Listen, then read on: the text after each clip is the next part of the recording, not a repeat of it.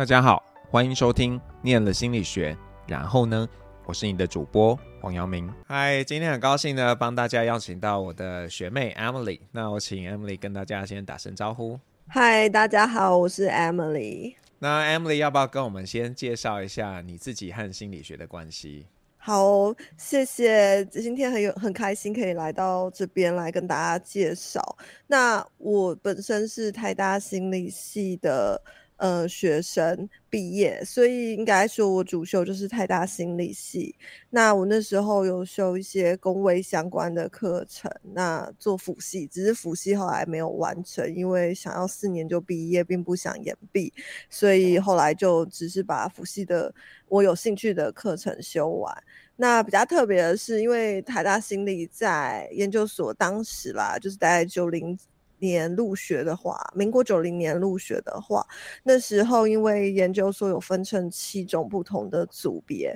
所以其实，在大学的时候，老师就会开始鼓励同仁可以去，哎，同学可以去探索不同的主题，然后呃，选修不一样的课，去看看你比较喜欢哪一个领域。那那时候我其实是对统计还有跟呃，就是生理心理学相关会比较有兴趣，所以我后来修比较。比较多是在这个部分，尤其是生理心理学。我后来修了高等身心，然后还有去医学院修了神经解剖学。那也有在当初的生科系，哎，当初的动物系，后来改的台大生科系那边有修，也是 Neuroscience 的相关课程。那有参加一些 Seminar 的部分，所以可能就是对于。呃，生理心理学或 neuroscience 这个领域，后来在修学呃就修习科目上面就琢磨比较多。然后后来大学毕业之后，但我并没有继续的往心理系走，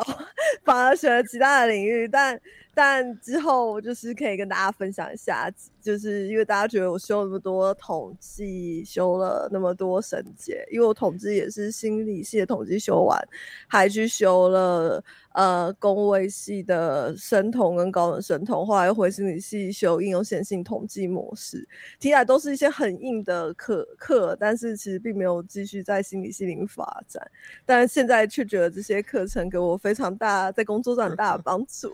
欸、所以也算是峰回路转。我觉得你应该先跟大家说，不要卖关子，就是你为什么念了这么多，感觉就是一个要继续念。这个研究所，而且是念可能要挨的是身心或者是一个呃剂量的，结果你去念了什么？我后来呃最终的学历就是除了台大心理系之外，我的硕士一个是电影新闻学，另外一个是流行音乐学。所以是没有什么直接的关联啦，但但其实中间有蛮多的故事，就是包含其实在要不要走心理师这条路上面，就是自己的挣扎很久。可是我实在对于一直做实验，尤其动物实验这个部分，没有没有呃，应该说没有办法煎熬下去。然后尤其在牺牲动物还有。呃，本身要一直待在实验室这里面这件事情，我可能没有那么适合当时的我，所以后来我就并没有继续再往呃实验室这边待下去，我就反而就是直接选择去工作。那因为一开始其实是在公共电视的纪录片领域那边工作，所以后来呃工作了两两年左右之后，出国进修的时候是是走。电影，诶、就是电影方面，就是电影新闻学，是在苏格兰的 University of Glasgow。那念完之后，因为那时候遇到当时就命定之人嘛，就后来的老公。那为了陪他在苏格兰多一年，所以又又去寻找可以给我奖学金的科系。那正好就是电影新闻学旁边的流行音乐学研究所，愿意可以给我奖学金。那所以，我后来就又去那边念了比较像社会科学的流行音乐学，然后才回到台湾继续做纪录片领域的工作。那但但现在我的工作可能跟纪录片领域又有点 不太一样。对呀、啊，你做好多事哦。因为我我第一次接触到 Emily，其实我我虽然是台大，可是我不是念那个大学部的嘛，所以跟我在。第一次你打电话跟我说，好像有一些机缘说，哎，有一个你的学妹，然后心想我根本就八根子不知道这个人。那那个时候，因为我们在这个老人领域比较多的琢磨，刚好 Emily 那时候在的就是行业也是这个相关的，所以才第一次接触到 Emily。那你要不要跟我们聊一聊你这么丰富的这些工作经验呢？好哦。其实，呃，每次讲到工作经验，大家可能都觉得非常好奇，因为我的领域看似看似跳很大，但其实又有蛮多相关的地方。我在媒体业或是在纪录片领域大概待了五六年，就是中间当然还有两年在英国的关系，那前后加起来，可能就是我人生三十岁以前都是在纪录片或是制片相关的领域。那后来在三十岁以后，其实转到比较是公共关系的领域。那原因其实还蛮单纯的，因为我后来在英国遇到了老呃，就后来的老公之后，回台湾就结婚生子。那早早早期就是怀胎的时候，呃，在大概三十岁左右的时候，那时候其实怀胎并不顺利，就是历经了流产还有早产。一些比较伤痛的经验，那呃，当然就是会做很多思考，因为我以前在拍片，常常要离家一次，就是三个礼拜去呃全台湾各个地方拍摄纪录片，那上山下海，所以对于非常求子心切的我来说，当时的我来说，可能不太适合这样的工作，拍片工作，所以后来那时候在思考要怎么从就是。呃，制片领域转到比较静态的工作形态，那其实那时候是选择公关领域。那因为公关领域如果有一些新闻学或是媒体相关的学位的背景，然后又加上有心理学。的背景其实是算蛮讨喜的，所以那时候在面试进公关领域是算顺利。但其实以公关界来说，我是一个非常老的新人，因为公关 非常非常忙碌，我们常常都是十一点以后下班，甚至一两点。那有一阵子是下班都没有看过。白，呃、欸，就天都不会是亮的，然后周围朋友越来越少，因为大家都知道你那十点以前找不到人，都在工作。那有有一次，我最近我以前在公关公司，有一天好像真的不知道发生什么事，八点多事情竟然做完了，然后跟同事走出去面面相觑，不知道怎么办，因为没有朋友，也不知道去哪，然后回觉得回家也很奇怪，所以我们就只好坐在。坐在办公室一起点，呃，就点外卖，真的非常惨，还是待到 十点、十一点再离开，又不知道去哪里。哎、欸，可是公关，嗯、可是你你刚刚说，呃，拍片要常常离家，但是你结果换的这个工作，很像也没有太多时间可以在家里嘛。可是至少可以回家睡觉啊，还是有差。哦、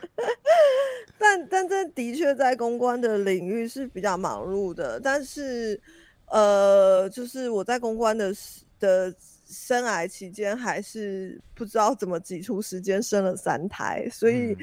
应该还是比制片要稍微 至少至少可能有每天回家睡觉，所以还可以生三胎。嗯、对，那那那公关的领域是真的比较忙。那我是比较晚入行，但是因为可能前面有一些其他的社会理念，所以。在公关领域算晋升比较快，那当然公关公司生活算忙，但它不会一直持续的。呃，因为后来我到呃，就包含长照领域或是在药业的领域进到企业之后，就呃不至于到每天要这么晚下班。那身在长照领域的时候，那个时时候反而比较是花比较多的时间在做行销。或是在跑外部的一些活动，然后去跟呃其他业界的朋友分享我们公司的一些理念，或者做 business development，就是一些业务的合作洽谈，所以就比较会跳跳脱以前在公关公司那种，就是呃我们可能常常要到一两点才会下班的窘境。那差别是在，因为在公关公司常会那么晚，是因为我们很多时候都在等，在等客户的回应。今天客户。我我下午三点问客户说：“哎，我这个设计可以吗？因为我们明天可能要上稿。嗯、啊，客户五点说我要改三个地方，我们赶快跟设计师说哦，客户要改什么什么。我们七点改好稿，问客户说可以吗？客户可能在吃火锅，没在看讯息。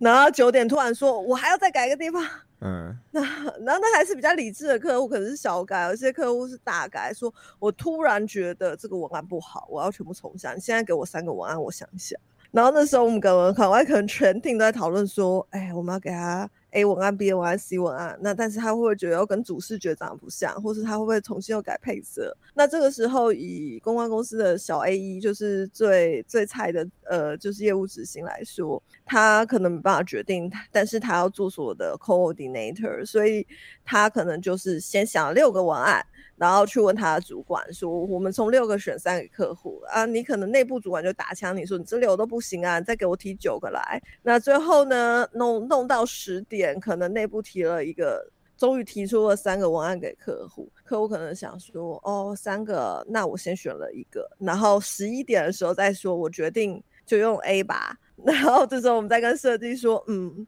客户回了，所以这样搞搞真的会到一两点，然后隔天就是 daylight 跟上。那那到客户端反而就不比较不会是那个执行的人，所以相较之下工作时间上面就不会那么长，但当然责任就比较大，因为最后专案失败一定都是骂专案的主要负责人，就是会是承受比较大的压力，但在工时上面会比较减少，所以大家有这样的差异。所以，那你现在大概主要做的事情会是什么样类型的？我现在做的事情哦，因为我是在医药的产业做公关，嗯、医药公关其实是一个非常神秘的领域，因为它跟企业的公关不太一样。就是一般大家想到三 C 产品啊，就是一支 iPhone 最新的。呃，新的的款式要上市，或是可口可乐推出了一个新的一个高纤然后低卡的的的产品，嗯，那他可能就是直接就去做这个产品的广告，甚至会找艺人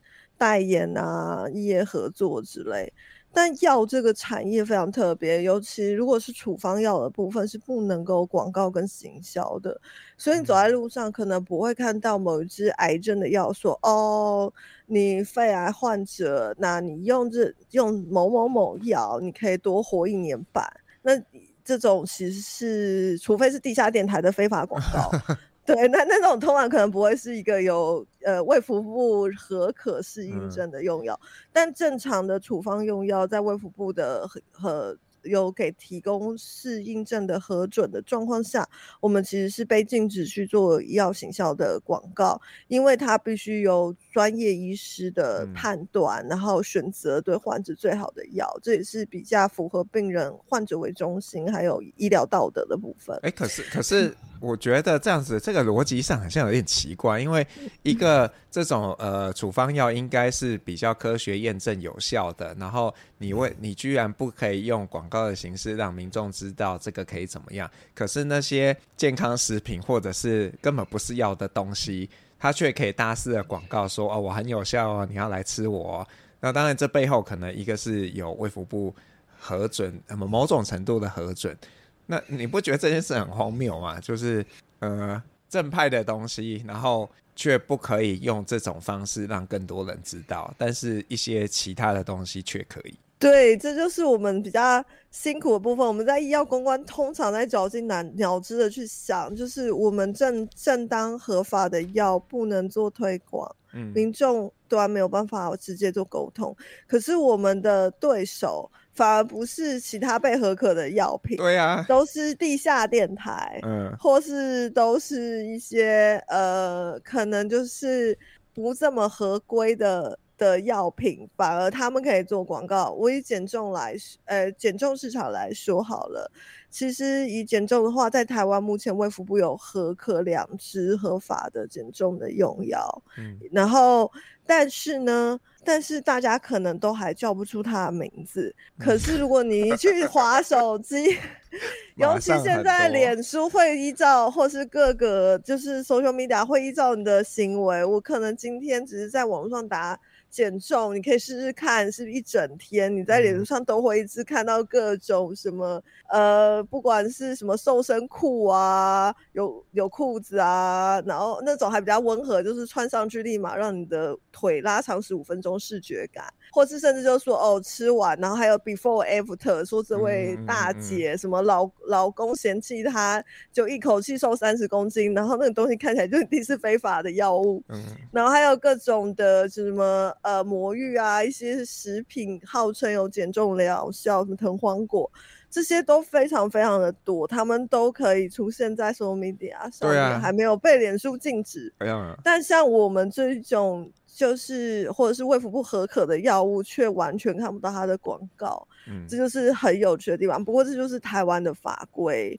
那我们往好处想说，因为啊，我们台湾的医疗其实非常的好，而且健保又 cover 了非常多的药物，所以其实民众要获得正确的药物资讯，其实最主要还是在从他的医师他去看医生的时候，有医师这边来跟他做医病沟通。但我们公关做的部分就比较有趣，他会坐在更前面，例如说让民众知道他可能生病了，所以他应该要去医院检查。会去做 看医生或做哪一科？我举个例子来说好了，如果今天民众完全不知道高血糖症状有什么，比如说他最近体重暴瘦，然后多吃食欲吃了更多，然后常常夜尿醒来，这其实是台湾非常常见，就大概有两百万的糖尿病患者有可能会遇到一个高血糖症状。但如果今天这个民众他一直觉得，哎，我怎么？好像变瘦了，但是我吃好多，嗯，那他无法去觉察这是一个疾病，就哎开始在地下电台或什么开始乱买一些，觉得是不是补气的药或是什么之类的，那他就没有机会被医生诊断是糖尿病或是其他三高的疾病，他就没有机会进入到正规的治疗，所以以我们。公关的角度，我们就会比较是在做前端，去告诉民众，诶，哪些症状可能是你生了什么疾病，那哪些症状你可能需要看医师。像癌症也是啊，当然因为卫卫福部有推非常多，国健署也推非常多的筛检，所以现在民众都会知道我要去做一些粪便的筛检啊，然后卫生所也会打电话来提醒你。那可是像是一些癌症，稍微呃就是症状比较不明显，例如说子宫颈癌或是一些其他的比较所谓沉默杀手型的药。哎、欸、的的的疾病的话，就是你可能比较难察觉症状，那可能就会更需要医药公关，可能不管在新闻媒体上，或是在一些大家看到的什么康健杂志啊，或是健康类的新闻，早安健康那边，他可能会有机会阅读到相关的文章，去提醒他说，哎、欸，其实啊，子宫颈癌每年都有下降的趋势，那如果你有这些症状，你应该要及早就医哦。那也提醒妇女。妇女们可能几岁以上，是不是要定期做抹片检查或什么之类？那这个就是医药公关会做。那其实大家如果留意，像是 HPV 疫苗啊这些，其实广告打非常大，然后他不会去叫你说你要打针，或是你一定要用哪一支产品，可他可能会提醒你。很多的民众可能会轻忽，其实 HPV 的疾病，它可能会有一些呃症状，或是它可能未来会造成像子宫颈癌或其他部分，所以你可能要及早的去呃为这件事，甚至也可以去跟医师讨论是不是要去接种一些疫苗。那这些其实都比较像是医药公关领域的范畴。那可以跟我们分享一个你自己觉得。嗯，你们做的还蛮不错的一个这样子的活动嘛？呃，我看，因为其实，在公司来说，我们通常医药公关都非常幕后，而且疾病领域上面也会分有没有办法去揭露公司的名称，或是我们有时候、哦、对，但我这边可以揭露一个，呃。就是有一个是因为我们公司其实有揭露出来，是我们有做赞助的活动，嗯，就是在去年的时候，其实呃医药领域在糖尿病的部分就会做，应该说每年的十一月都会做一些健走类的活动。嗯，去呃，在十，因为其实十一月的时候是世界糖尿病日，那通常那整个月通常都会是做疾病宣导非常热门的时候，所以去年的时候，我们其实即便在疫情。又严峻又松绑之后，我们还是有跟就是像是一些糖尿病领域或是卫教的团体，还有呃医学会，那病友关怀团体有一起去做健走类的活动，那也有邀约就是呃一般民众可以来了解糖尿病，那也有做相关的像是绘画的活动，因为去年其实是胰岛素发现一百年。的一个值得纪念日子，嗯、那我们其实非常希望能够让民众知道，胰岛素它其实是得过诺贝尔的哦，它是在一九二三一二一年的时候是被发现到这个物质对于糖尿病控制是很好，一九二三年就得到诺贝尔，嗯、是在加拿大有班廷贝斯特他们呃还有马克洛伊的。跟 Colip 他们的实验室一起做这个发现，但是民众好奇怪哦，一个得到诺贝尔，然后有一百年治疗历史跟演进的药物，你不拿来控制它，要被，你又去地下电台买药，地下电台那个药是没有得过诺贝尔的哦。等等，拜托告诉我，这个知识不是你之前就知道的，是工作才知道的。对，但是责无旁贷嘛，我们我们还是要把这个知识告诉大众，不然其实的确我在进到医疗领域之前，我也不知道这个知识。嗯、我也是听到胰岛素，心想啊，这个就是感觉是一个很严重，然后一定是一个这个病人快不行了才会用药。就后来真的接触这领域才发现，哎，不是哎，很多医生觉得一开始一开始的用药就其实是可以考虑。考虑进来，那当然这是一个比较医学的判断。那就公关的角度来说，因为我不是医事人员，所以我其实，在合规合法的状况下，其实是不能去劝导病人去使用这个药物，因为我们就是以医药公关的角度，我们不可以煽动民众来去改变他的治疗史处方的状况，嗯、但是我们可以来告诉他一些正确的一些历史的知识，或是我们会制造一些卫教的素材，让医师去跟民众做沟通，尤其是有一些真的需要用药的民众，医师可以告诉他，你与其去地下电台买一些乱七八糟的东西，你应该要用一个卫福部有几副、健保有几副，甚至还得过诺贝尔的药品，为什么从来都没有考虑过这样？宁愿去地下电台买药，这样我们可能就是医药公关的职责，比较是在这个部分去建立 awareness，嗯，然后甚至让。医病之间有机会去开启一些对话。嗯，那你觉得这些我们讲比较后期的，啊，就是说你在做公关，还有现在做医药公关这件事情上面，你觉得心理学的 training 对你的帮助在哪里？还是说，其实 maybe 后面念的什么新闻啊，或者流行音乐啊，可能帮助更大？讲实在，心理学帮助最大。当然，可能因为心理学念四年，其实他念比较 短。没有，我开玩笑。我觉得。可能因为我是在医学领域吧，嗯，心理系毕竟呃，可能辅大，因为它有应心，还有呃心理附件，所以可能在分类上，呃，比较是有在文组跟医学吧。如果透露出你其实年纪真的不小，因为这两个系现在都不叫那个名字了。糟糕，像，像我们现在就叫心理系嘛，然后心理附件系现在叫临床心理系。哦，那现在辅大的心理系是文组还是理组？呃，我们就有点 combine，就是我们都收这样子。对啊，欢迎有兴趣的人都来念。太好了，嗯、没有，因为那时候呃，台大心理就是是一个非常理工的，对对对，科系，我们是在理学院，然后加上心理学的训练，我们基本上在看 paper 是不会害怕，然后统计基本上我因为我不知道现在小朋友。统计念的如何？但以前在我那个年代，容我卖个老。然后我们那时候心理心理系的统计是三学分加三学分，嗯，就上下学期念完之后还没办法解脱，就是新十三学期加三学期，新测三学期加三学期。所以，我们就是非常方法学部分，至少就有十八个学分了嘛。那那时候开常常就听学长说，心就是心头要念好，你心头死，心实心测一起死哦，你就会一起死十八个学分。哦，那时候真的蛮可怕的。但但我觉得，因为可能基础科学跟逻辑的训练是好的，我们至少后来我在职场上看 paper、看临床研究，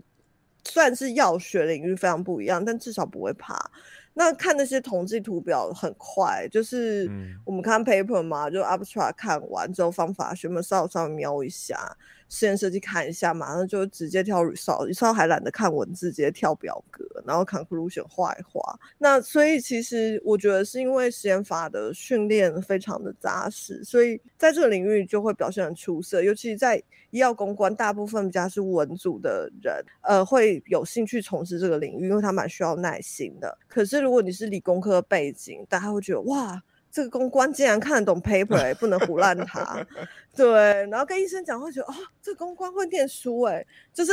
好像两个公关都不念书一样。对，那那但是其实真的会很不一样。而且我们在做产品的的沟通，或是卫教训练沟通，其实我觉得，因为呃，可能医医药。背景的关系很多，很需要数据讲话。嗯、那我们在查 reference，跟我们在引述一些公卫数字，可能因为统计的底子好，所以不会有太偏差或太夸张的行为会被医师嘲笑了。那那其实，在医药公关很多行销活动，我们为了要引起民众做。一个话题的兴趣，我们其实很常会是用试调的方式去做一些 A 街访或是一些比较大的落差。那街访可能还是以戏剧张力为主，但是如果是用小型的试调，甚至要跑一些统计学去看到一个可能大家以为已知的事情，但其实你可以用数据推翻它说，哦，不是你想的那样哦，其实背后还有一大堆你不知道就是的一些患者的 insight。那这其实是需要一些统计。你因为至少你 data 收回来的时候，你在做分析的时候，你一看就会看到一些别人看不到的东西。我觉得那是跟统计学的训练有关，还有大概就是方法学，就是呃你在试验设计上面，或者你即使是跑一个小试调，你也不会有个太夸张的一个设计。所以我觉得这其实对我。的工作帮助很大，至少我觉得我在做 disease awareness 的时候，可以做到跟其他公关比较起来，就是有一些不同的特色。例如说，更重视方法学，更重视一些公卫数据，或者更重视一些文献的探讨。我觉得这会让自己成为一个蛮有特色的医药公关。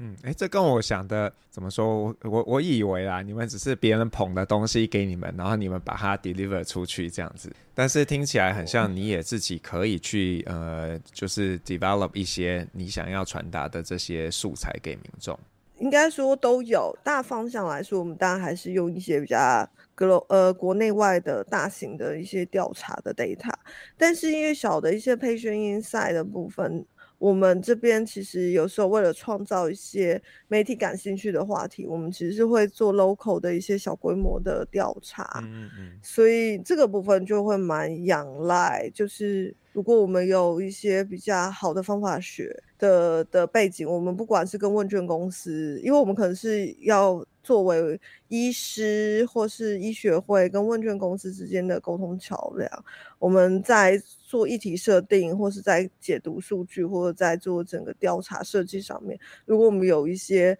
良好的一些相关背景，就是我说对统计，然后对实验法、测验法没有那么排斥的话，我觉得其实在沟通上面会非常快，在资料解读上面也会比较精准，因为我之前有遇到一些文科。文科的朋友，他们可能没有受过实验法训练，嗯、他们光想到做这件事，他们就先退缩一半了。他说：“可以不要做嘛，嗯、你可以用别的方式吧，我们可以找几个人问，我们做街访就好啦。”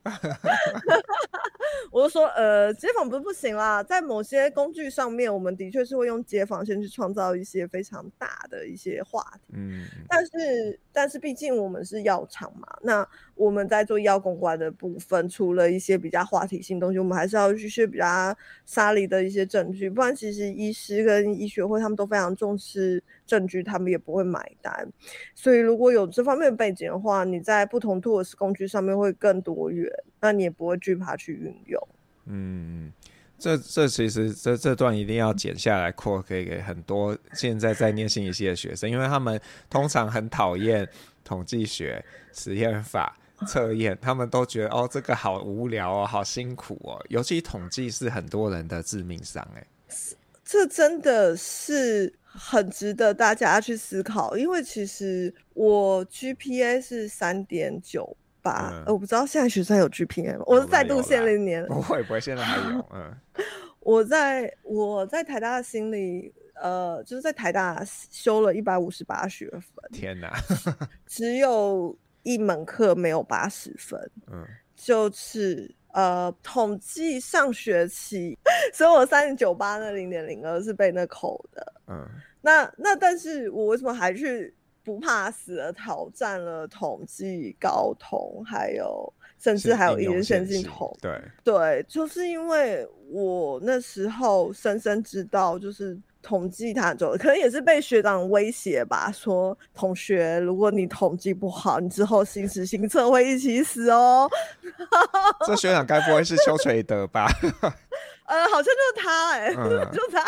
但是，但是我要感谢他，因为我其实那时候主要是我在类别资料分析的时候遇到了，呃，就是我真的觉得类别资料分析非常难啦。然后我记得，呃。哇天呐，二十年前的事我都还记得，嗯、就是统计上学期一开始会先教描述统计啦，就是期可能就第一次期中考吧。嗯、那基本上描述统计，因为跟呃高中我们那时候学的不会落差太大，所以你会觉得相较容易。但是进入到就是推论统计的时候，我觉得立刻。班上就出现两个常态分配了，嗯、就听得懂的话命大概是九十，听不懂的命就是四十，然后两个常态分配可能还呈现显著的差异。对，就是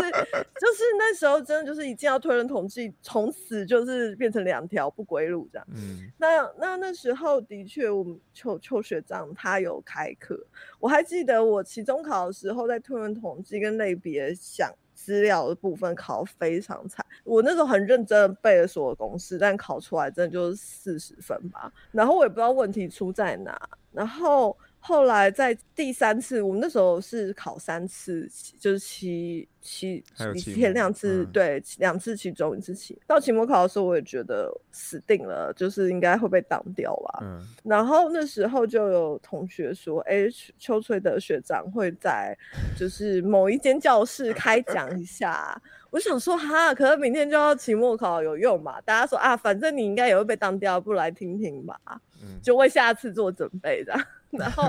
我那时候去听，然后我那时候觉得学长好妙，他什么都没讲，他只讲了中央极限定理。他说同学，他讲的很玄，他就说你们只要懂了中央极限定理，从此推论统计无往不利。然后他就花了两三个小时一直在讲从中央极限定理，然后我就觉得这人好怪哦，为什么一直讲？然后我果然就是会被当掉，然后垂头丧气的回回。但后来我完全理解。他为什么讲中央极限定理？嗯、因为我后来真的是搞懂了中央极限定理之后，也不能说完全懂啦，因为我觉得太玄了。就是至少那个概念有了之后，我觉得推论统计对我来说不再是这么困难。至少我在下学期，就是新统的下学期，我记得我好像还。拿到了九十分，然后呃，所以后来我甚至去工位修生统，我觉得生统还比较无聊一点，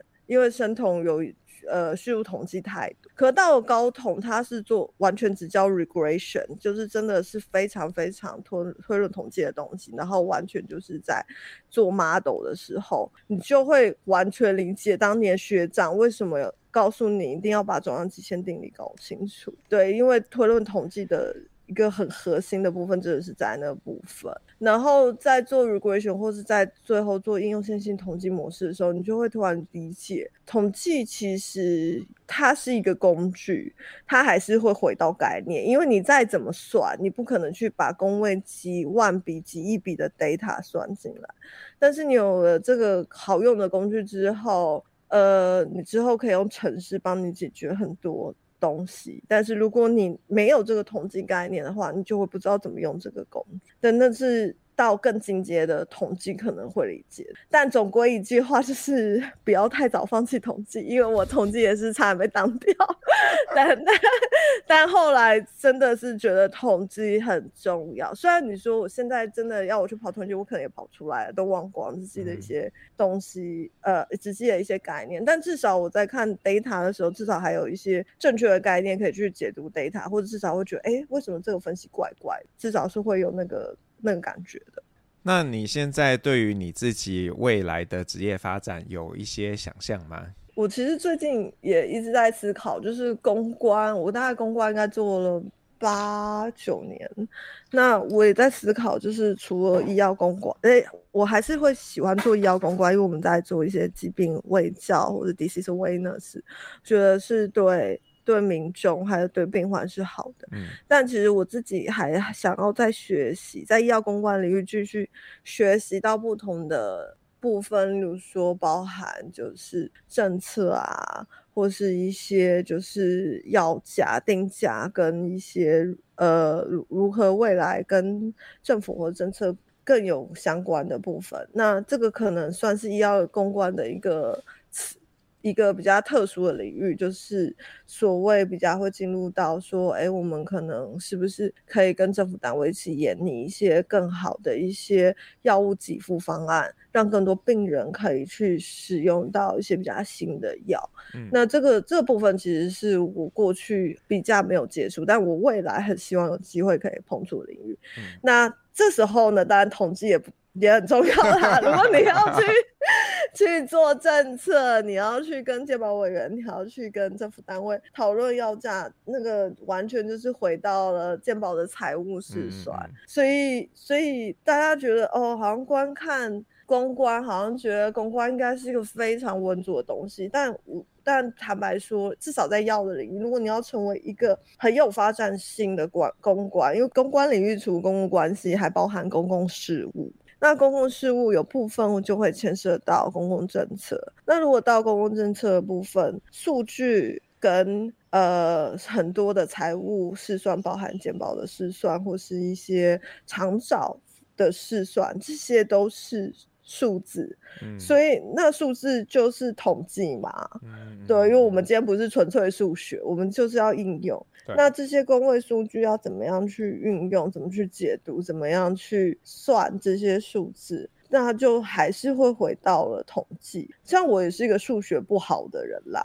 但是我觉得数学不好跟统不不是统计好不好的借口。我数我高中数学非常差，嗯，对。然后，但是我觉得统计就像我说，它是个工具，它还是在概念，就是一定要把那个概念学起来，因为未来都是软体帮你跑，不会是你一个人算。上亿笔的资料，所以那个概念真的还是蛮重要。那我觉得我自己很很感谢，我是心理系出身，虽然我现在走。公关看起来跟心理系有点远，但是但是因为我有这些统计跟测验法、宪法的训练，我觉得至少在未来我想要去挑战更进阶，像是公共事务或公共政策，我就不会太害怕。嗯，我觉得这个是蛮重要的一个讯息，因为之前也跟一个学生聊过，他说他有去应征一些公关公司，然后他觉得就是他呃他。对这个工作的理解，就是完全真的是一个比较对象群众的一个，就是带活动的类型，而不是一个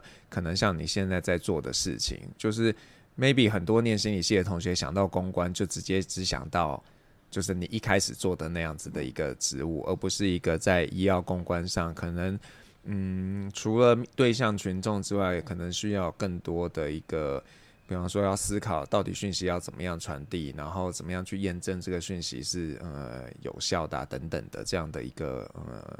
能力吧。应该说，公关也很多类，医药公关非常的专精。嗯、对，那因为他沟通的对象不外乎就是医师嘛，因为我们我们处方药不会是卖给人，呃，如果是。保健食品类的答案是可能民众是最主要的考量点，嗯，但我们处方药的对象最主要还是医师，那医师都是看数据讲话的，嗯。那另外一个就是政府单位，就是发药证的人。那那发药证人一定是看 data 在说话，对对，所以所以我们沟通的对象可能或是我们接触的 KOL，就是主要的意见领袖会会不太一样。嗯，那我不否认，可能像活动公关或是其他类型消费品公关，可能在在在这个。统计的应用上面可能没有那么大，但是我要提醒的是，即便是消费品的公关，他们也会有市场调查这一块。对，那那市场调查，坦白说，你还是逃不过统计啦，可能只是用多用少的关系。学姐，学姐，你这样子太吓人了，统计不好的人就觉得他什么事都不能做。哎呀，没有到这么惨啦，还是有一些其他的领域，如果活动公关可能真不用。嗯、但但但如果是消费品的部分，像因为我自己有同学，他也是在也做过消费品啊，他他。他就是统计非常好，他后来也也也回市调公司继续做做相关领域，所以其实呃，我觉得当然统不代表你统计不好你就没有未来啦，我觉得这这。不，不用划等号，但我只是说多一个武器，多一个工具，嗯、对你的职场绝对是有帮助的。那呃，顺道讲到这边嘛，我想要问问 Emily，你觉得啊，你会念心理系的正在念的人，或者是还没念，觉得他对心理学感兴趣的，你会给他们什么样的建议？我觉得要多修不同领域的课，哎，嗯，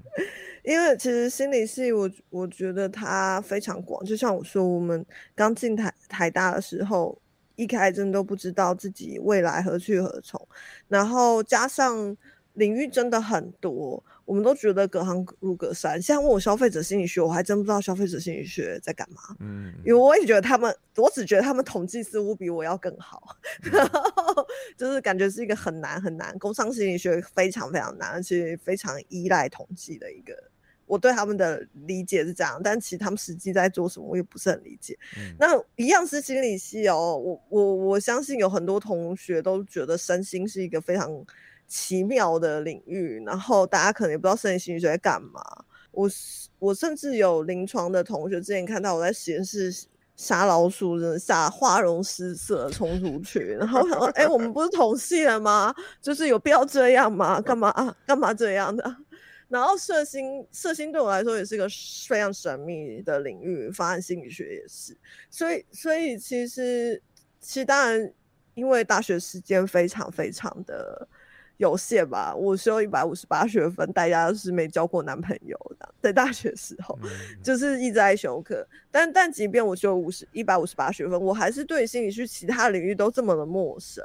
所以我是建议说，大家其实还是可以多去。修修不同的课，多去了解一下，因为信息真的非常非常的宽广。然后你如果多了解，你可能就会知道自己未来更适合什么，或更往哪一个领域走。我觉得可能比较不会有遗憾这样子。那你自己那时候选择去工位修辅系，还是那个是什么样的一个机缘？呃，这听起来很白痴，因为喜欢的学长在工位修辅系，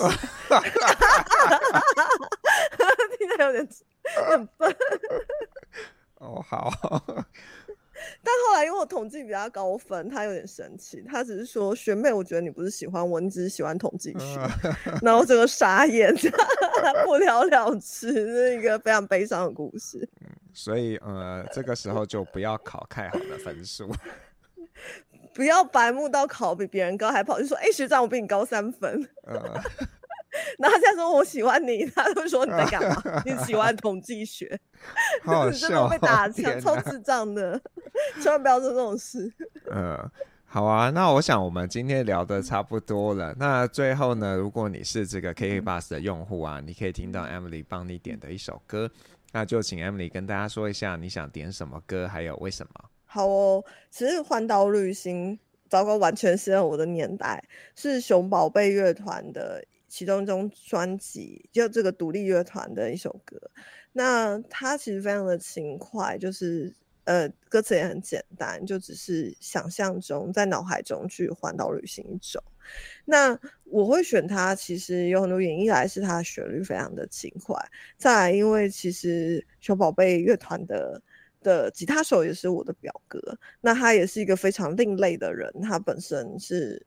呃交大高高材生，然后他从小就是数理自由生，但他最后却选择在毕业之后去做了一个独立音乐，而且是完全就是独立音乐，并不是商业音乐的一个领域。然后我看着他一路非常辛苦啊，因为独立音乐之前有有。呃，以前早期可能不像现在那么的多元，所以他们能够表演的场地还蛮有限的，能够做的活动也比较不像现在有各种的音乐季。那他一路坚持下来，然后现在从事非常多的音乐的一些后呃幕后的一些录制的工作，然后也成家有小孩。那我觉得是蛮感动，因为就是很坚持自己的梦想。那大学念什么跟未来工作未必一定要有相关啦，但我觉得你大学学到的东西无论如何都有机会成为你未来滋养你未来的一个很重要的养分，所以我希望能够用这首歌来鼓励大家，然后多去看看，多去尝试不同的东西，也不要太惧怕说，我念心理系，我未来就一定要成为心理师，或一定要做什么，或是我统计不好就没有未来，真的没有那么可怕，但是。如果有机会的话，还是可以把大学的一些科目尽力的去学习，或是尽力的去体验，我觉得是蛮好的。嗯，好啊，谢谢 Emily，谢谢，拜拜，拜拜。我是黄耀明，我们下次见喽，拜拜。